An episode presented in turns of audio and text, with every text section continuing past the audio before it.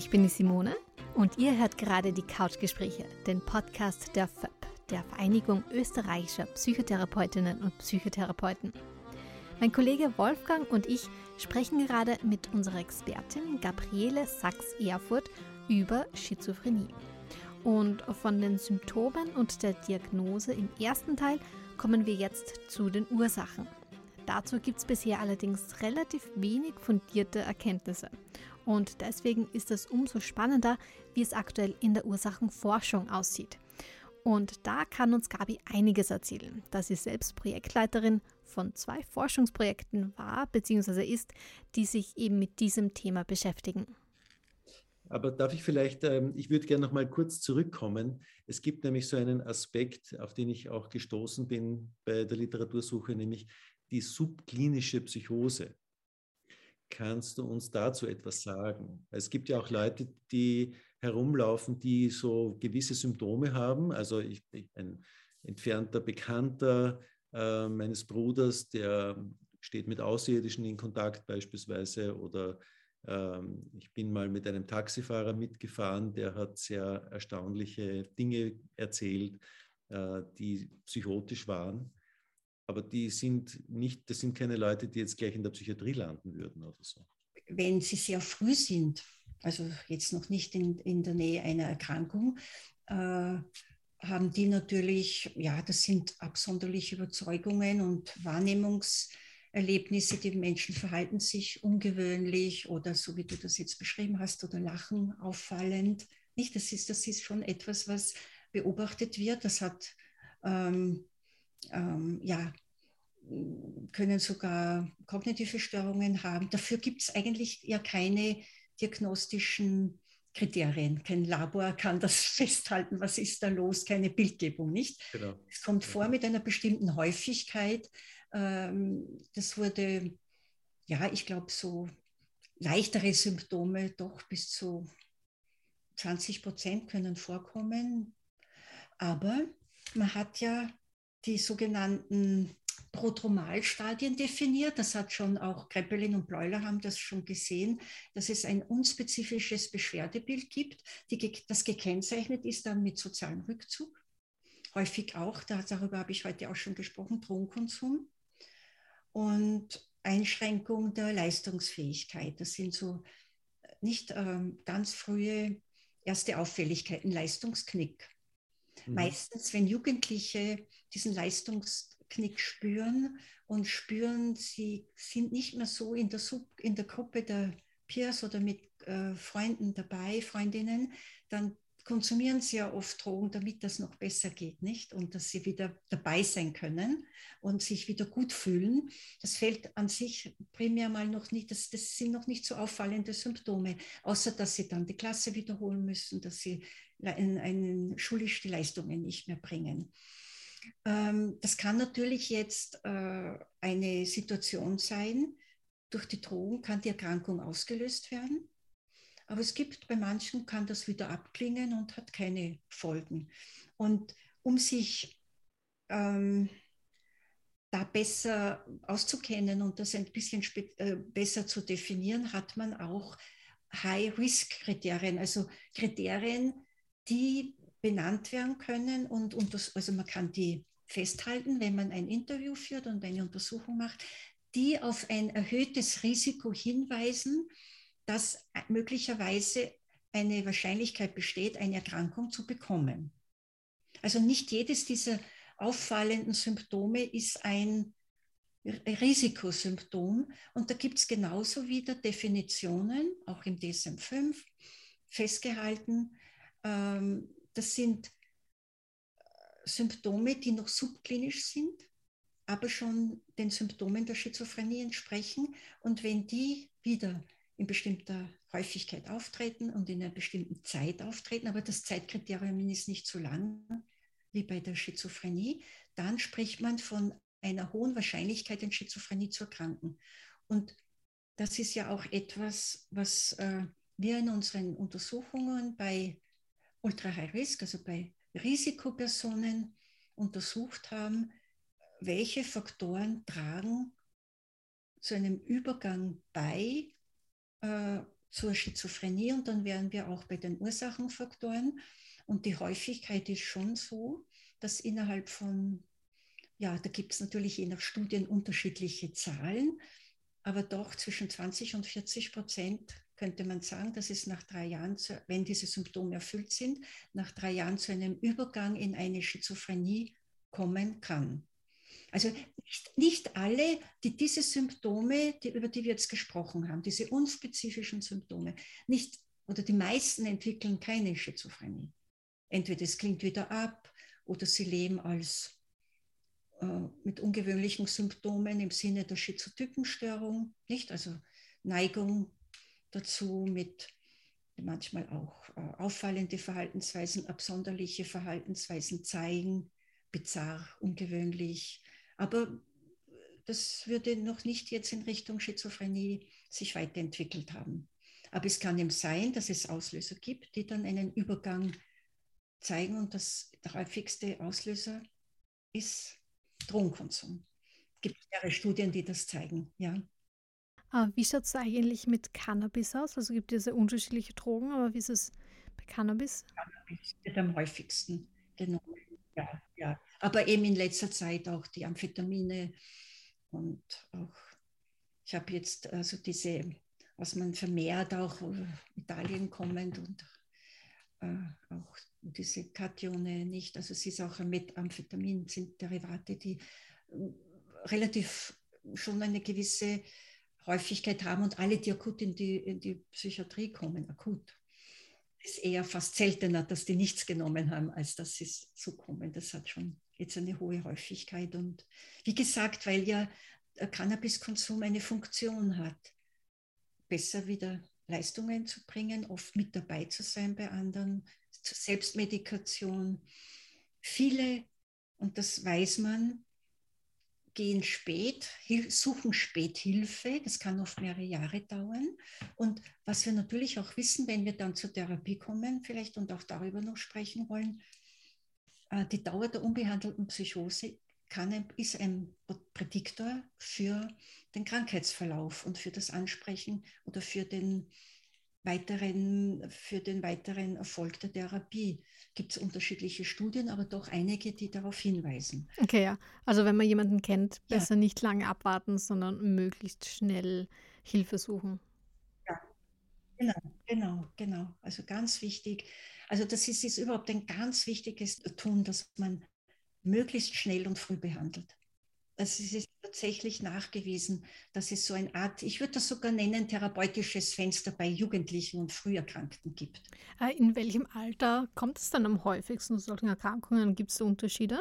Das ist eben das, die Frühadoleszenz, aber dann, also so bei Männern ein bisschen früher, im, äh, ja, zwischen 20 und 30 Jahren, bei den Frauen vier, fünf Jahre später, da gibt es noch einmal einen Pick äh, bei Frauen äh, nach der Menopause, also möglicherweise hormonell bedingt, aber primär, äh, wenn Jugendliche eben erste Symptome zeigen, wäre es ganz, ganz wichtig, eben sehr früh zur Behandlung zu kommen, zumindest zur diagnostischen Abklärung. Und was wir, was wir eben tun, äh, ist das, dass wir in unserer Untersuchung eben, die wir gemacht haben, dass wir dann Personen mit diesen Risikosymptomen oder High-Risk-Personen, die man so nennt auch, äh, über zwei Jahre im Verlauf alle drei Monate untersucht haben.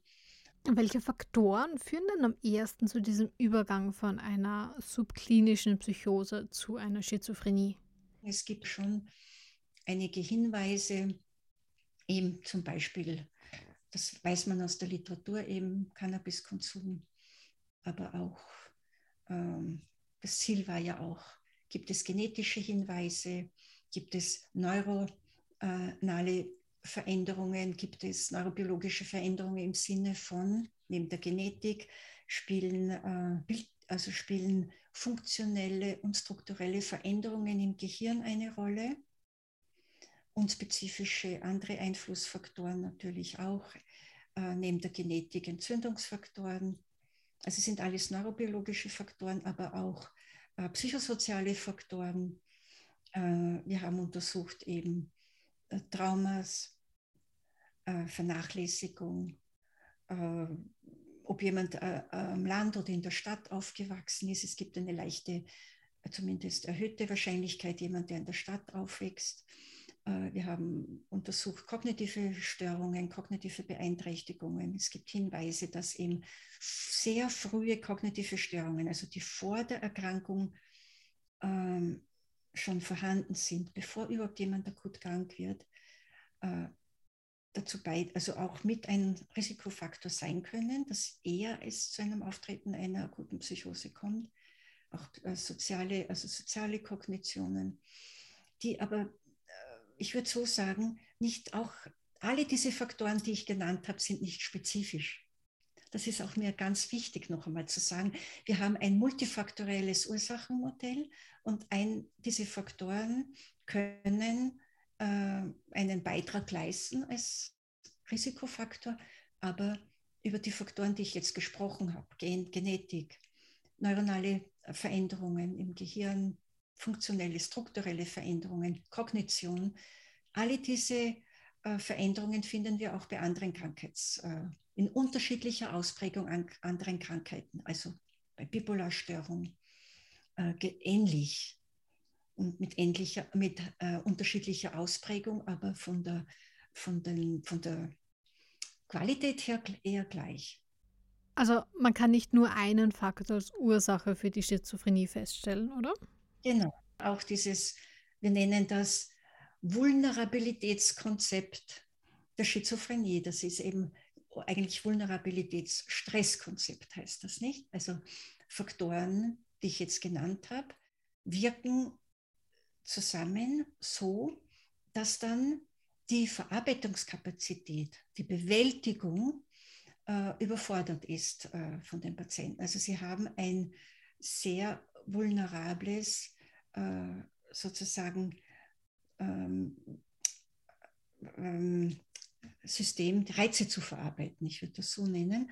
Und ähm, diese äh, Übersensibilität führt dann dazu, dass auch die Coping-Strategien, die Bewältigungsstrategien nicht mehr ausreichen und es dann äh, zur Psychose kommt und zum Auftreten der Schizophrenie, wenn keine adäquaten Unterstützungen auch mehr vorhanden sind. Also so ist dieses Vulnerabilitätsstressmodell auch beschrieben. Und äh, ich denke, das macht schon äh, eine äh, sehr anschaulich, äh, weil es macht Sinn, wenn wir die Patienten versuchen zu verstehen in der akutpsychotischen Symptomatik. Das kann man dann schon auch genauso beobachten. Ah, okay, und wie schaut es mit den neurologischen Ursachen aus für Schizophrenie? Großteils ursächlich natürlich spielt das Neurotransmittersystem eine Rolle. Und ursächlich spielt äh, primär, wissen wir, das Hyperdopaminerge äh, System eine Rolle, dass man eben annimmt, dass es ähm, auch in den Neurotransmittern im Gehirn, also das sind eben Neurotransmitter zuständig für die Kommunikation der Nervenzellen untereinander im Gehirn, dass es da zu einem Ungleichgewicht kommt.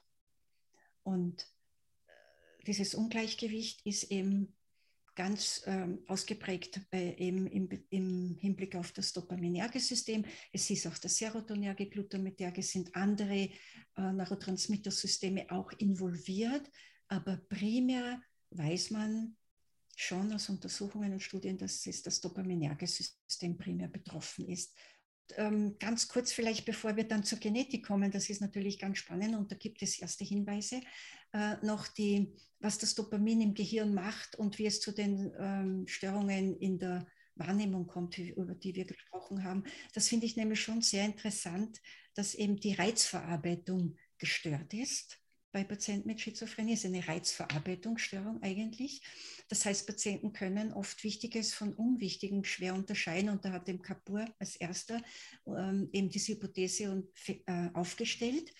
Wenn wir uns vorstellen, ähm, in unserer Wahrnehmung ähm, sind wir ja oft auf ganz wichtige, wesentliche Reize fokussiert. Also wenn wir zum Beispiel, wir schauen uns Punkte an, die sind alle grün und es gibt nur einen roten Punkt. Und wir wissen aber, wenn wir eben darauf fokussieren, wir merken uns das und der rote Punkt ist wichtig, weil er eben salient ist, das heißt in den Vordergrund rückt. Aber äh, es kommt zur aberranten Salienz, das heißt zu einer Fehlwahrnehmung und Fehleinschätzung bei Patienten mit Schizophrenie. Sie können jeden anderen Grünen nehmen Sie genauso wichtig. Das heißt, Sie können nicht mehr unterscheiden, was ist wichtig und was ist nicht wichtig. Und das macht äh, die, äh, das hyperdopaminerge äh, Neurotran Hyperdopaminerge, äh, das System macht das, das löst das aus. Ja, ich, ich sage dann immer, wenn, wenn beispielsweise eine Taube am Fensterbrett landet, dann würde ich dann würde ich dieser Taube keine große Beachtung äh, schenken oder die jetzt nicht besonders wichtig finden. Wenn ich aber alles gleich wichtig nehme, dann hat das plötzlich irgendeine massive Bedeutung, diese Taube. Genau. Und das schreibt man eben schon dem dopaminären System zu. Ich, es gibt auch das, ein, ein Beispiel von einem Patienten, der, der hat von einem Facharzt sich verfolgt gefühlt und zwar sehr massiv. Der hatte zwei mit den Anfangsbuchstaben, ich sage nur die Anfangsbuchstaben WU. Und der Patient hat immer, wenn er eben ähm, Autos mit WU gesehen hat, auf der Straße sich verfolgt gefühlt von den WUs und damit von dem Arzt, nicht? Der ist hinter ihm her und was, die, was natürlich die Therapie macht, ist, durch die Blockade der D2-Rezeptoren wird diese Wahrnehmung wieder rückgängig gemacht im Sinne von äh, normaler Wahrnehmung und er konnte dann in der Zukunft in, nach einiger Therapie dann doch erkennen, dass MWU Wien Umgebung heißt und eben tatsächlich äh, nicht dieser Psychiater ist, der ihn verfolgt.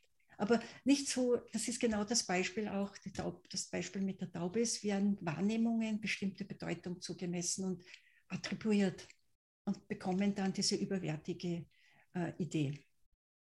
Aber und, die Genetik hat da welche, oder was gibt es da für genetische Vermutungen, warum das so ist? Oder entwickelt sich das erst im Laufe der Teenagerjahre oder der Pubertät oder so? Wir haben natürlich, wir hatten lange Zeit die Evidenz für ähm, Untersuchungen in Familien. Wenn, Eltern, wenn zwei Elternteile krank sind, dann gibt es eine 50-prozentige Wahrscheinlichkeit, krank zu werden oder bei den, bei den Zwillingen genauso 50 Prozent. Aber die neuen großen Studien, wir nennen die QAS, also genomweite Assoziationsstudien.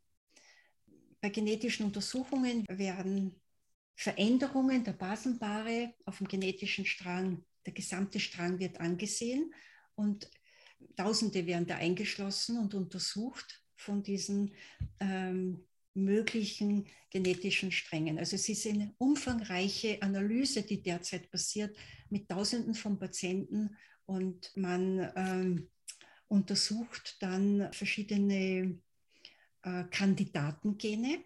Nicht? Man kennt inzwischen einige typische Gene, die äh, identifiziert wurden und die assoziiert sind mit dem Auftreten der Schizophrenie oder möglicherweise eine Rolle spielen, aber eben nicht mit der Krankheit oder mit dem Patienten mit der, direkt, sondern mit bestimmten Veränderungen, zum Beispiel im Neurotransmittersystem. Also da gibt es Gene, die möglicherweise mit eine Rolle spielen könnten. Aber es gibt inzwischen über 128, glaube ich, schon Gen-Loki, also Veränderungen, die festgestellt wurden und äh, bestimmte äh, Veränderungen sind eigentlich schon bekannt, aber so häufig, dass man nicht sagen kann und ein, eine Veränderung hat sehr wenig Einfluss. Nicht? Es geht in der Summe natürlich darum, den Einfluss dieser Gene auf verschiedene Krankheits- Phänomene der Schizophrenie noch genauer anzuschauen. Was angeschaut wird, ist äh, sehr häufig in letzter Zeit auch sehr neu. Also ich habe jetzt gesagt, die Einwirkung auf, was man weiß, auch neuronale Entwicklung, also Entwicklung von Gehirnzellen. Ich habe das Neurotransmittersystem gesagt, dann erwähnt. Dann gibt es Einfluss auf äh, das Immunsystem, also wo auch ein Zusammenhang möglicherweise eine Rolle spielt, äh, die Histokompatibilitätskomplexe, die in letzter Zeit besonders äh, wichtig geworden sind. Macht ja auch einen Sinn, wenn wir das jetzt ein bisschen praktisch uns anschauen. Es gibt ja auch eine Häufung äh, wenn die Mutter zum Beispiel häufig Infekte hat in der Schwangerschaft und Kinder, die dann zum Beispiel im Sommer geboren wurden, haben eine höhere Häufigkeit mit Schizophrenie. Möglicherweise spielt das Immunsystem auch mit eine Rolle. Aber da gibt es noch wirklich wenig genauere Untersuchungen. Ich versuche ein bisschen so erste grobe Hinweise zu geben, in welche Richtung man derzeit untersucht. Womit wir uns aber vielleicht auch noch beschäftigen sollten, was ich auch wichtig finde, dass alle diese Veränderungen nicht spezifisch sind, weil, was wir wissen, die Häufung dieser Gene, die man jetzt kennt, kommen genauso bei anderen Krankheitsbildern vor. Bei der Bipolarstörung, ADHS, Depression. Und deswegen kann man auch nicht sagen, dass die spezifisch für Schizophrenie sind. Und die Überlappungen sind auch interessant. Nicht, weil es gibt mehr Überlappungen als äh, Einzelsnips für die zählen für bestimmte Erkrankungen. Aber das bedeutet eigentlich, dass möglicherweise in einigen Jahren oder vielleicht Jahrzehnten äh, die Krankheitsentitäten, so wie wir sie heute kennen, da gibt es die Schizophrenie und da gibt es die bipolare Störung und da gibt es, ich weiß nicht, die Zwangsstörung oder so etwas, ähm, dass sich diese Einheiten vielleicht auflösen könnten, wenn man merkt, es hat gemeinsame genetische Basis und dann gibt es andere Faktoren, die auf Basis dieser genetischen Grundlage dann verschiedene Blüten treiben gewissermaßen. Wäre das denkbar? Genau. Was ja jetzt noch auch wichtig ist, vielleicht, was ein, ein äh, dass man versucht, äh, sogenannte genetische Endophänotypen zu definieren, das heißt Veränderungen in bestimmten anderen Bereichen und schaut, ob bestimmte Gene auch korrelieren mit diesen Veränderungen, zum Beispiel in der Kognition. Also man hat ein bestimmtes Gen gefunden, ähm, das äh, für das Dopamin, Dopamin äh, in besonderer Weise Bedeutung hat und äh, kognitive Störungen, Störungen im Arbeitsgedächtnis. Das heißt, man versucht schon sehr spezifisch dann zuzuordnen, welche Gene für welche Funktionen oder Veränderungen bei Patienten mit Schizophrenie eine Rolle spielen. Nicht? Das wäre auch noch ein wichtiger Aspekt, äh, den man erwähnen muss. Nicht? Und ja, wir wissen nicht in Zukunft, in, natürlich äh, sehe ich das auch so, dass man mehr dann noch, wenn wir dann auch noch über die Therapie reden, aufgrund dieses Wissens störungsspezifisch äh, mehr behandeln sollen. Aber äh, vielleicht noch zu, zur Diagnostik eine Erwähnung neurobiologisch, man hat ja versucht, im ICD-11 hat man versucht, sich noch mehr an die Forschungskriterien anzunähern und hat versucht, mehr die genetischen Faktoren, neurobiologische Faktoren mit, auch Kognition, mit zu berücksichtigen, in der Form, um eben spezifischer zu diagnostizieren, störungsspezifischer. In der Form ist es jetzt nicht wirklich umfangreich gelungen. Nicht? Es gibt einige Veränderungen, aber es war schon auch die Idee, ICD-11 mehr an DSM-5, mehr den Verlauf anzuschauen und dann noch mehr auch auf, die, auf den dimensionalen Ansatz, wie entwickeln sich verschiedene äh, ja, Veränderungen, verschiedene Symptome. Und äh, das war, äh, dazu gibt es eben jetzt auch Forschungskriterien, um da noch genauer äh, da weiter zu untersuchen. Ich finde, das ist sicher spannend und in der Zukunft wird sich da, wenn die Technik sich auch entwickelt, noch viel tun. Okay, und du hast ja auch noch eine zweite Studie ähm, geleitet. Wie schaut es da aus? Also was war da das Ziel? In unserer Studie, die zweite Studie, hat sich eben nicht mit Personen beschäftigt, die ein Risiko haben äh, zu erkranken, sondern schon Ersterkrankte. Und ersterkrankte Patienten mit Psychose haben wir eben mit Schizophrenie auch versucht, auch über wieder ähm, ein Jahr mindestens weiter untersucht. Und das Ziel ist derzeit auch, sowohl genetische ähm, Untersuchungen durchzuführen, bildgebende Untersuchungen und Kognition mit der Idee, äh, schon am Beginn der Erkrankung Instrumente zu haben, die uns helfen, den Verlauf vorherzusehen. Also dass wir sagen können, ein Patient, der in der Bildgebung, wenn es ist eine Zukunftsvision, das gibt es noch nicht, aber die Idee war von dieser großen Studie, internationalen Studie, wir können, wir machen eine Bildgebung, wir machen kognitive Tests, wir bestimmen genetische äh, Risikogene und versuchen, Gruppen zu finden, in welche Richtung kann der Verlauf gehen. Und was man heute macht, ist, ich bin da jetzt keine Statistikerin und Expertin mit Maschinenlearning, Maschinenlernen versucht man, Gruppen zu finden, die einen guten und einen schlechten Verlauf haben. Also das ist auch das Ziel dieser Studie. Welche Patienten haben eine, aufgrund dieser Faktoren, über die wir jetzt gesprochen haben, haben einen guten und einen schlechten Verlauf? Es ist jetzt derzeit noch auch in Auswertung, aber es ist, war eine großartige Idee, äh, nicht nur phänomenologisch, ich meine nicht nur mit, mit äh, psychopathologisch zu diagnostizieren, sondern auch die Instrumente, die in Zukunft noch mehr zur Verfügung stehen werden, auch, dass die mithelfen können. Ich würde sogar Hilfsinstrumente sagen, äh, die Diagnose zu stellen und den Verlauf besser vorhersagen zu können mit unseren unterschiedlichen Möglichkeiten, die wir haben. Ja, es gibt hier auf jeden Fall noch einige Forschungslücken und wir sind schon sehr gespannt, von welchen wissenschaftlichen Erkenntnissen wir zu den Ursachen von Schizophrenie in Zukunft noch hören werden. Als nächstes kommen wir hier bei den Couchgesprächen aber zurück in die Praxis. Das wortwörtlich, denn wir werden noch über die Therapie von Schizophrenie sprechen und ebenso über die Stigmatisierung dieser Krankheit. Das alles gibt es schon bald im dritten Teil. Bis dann.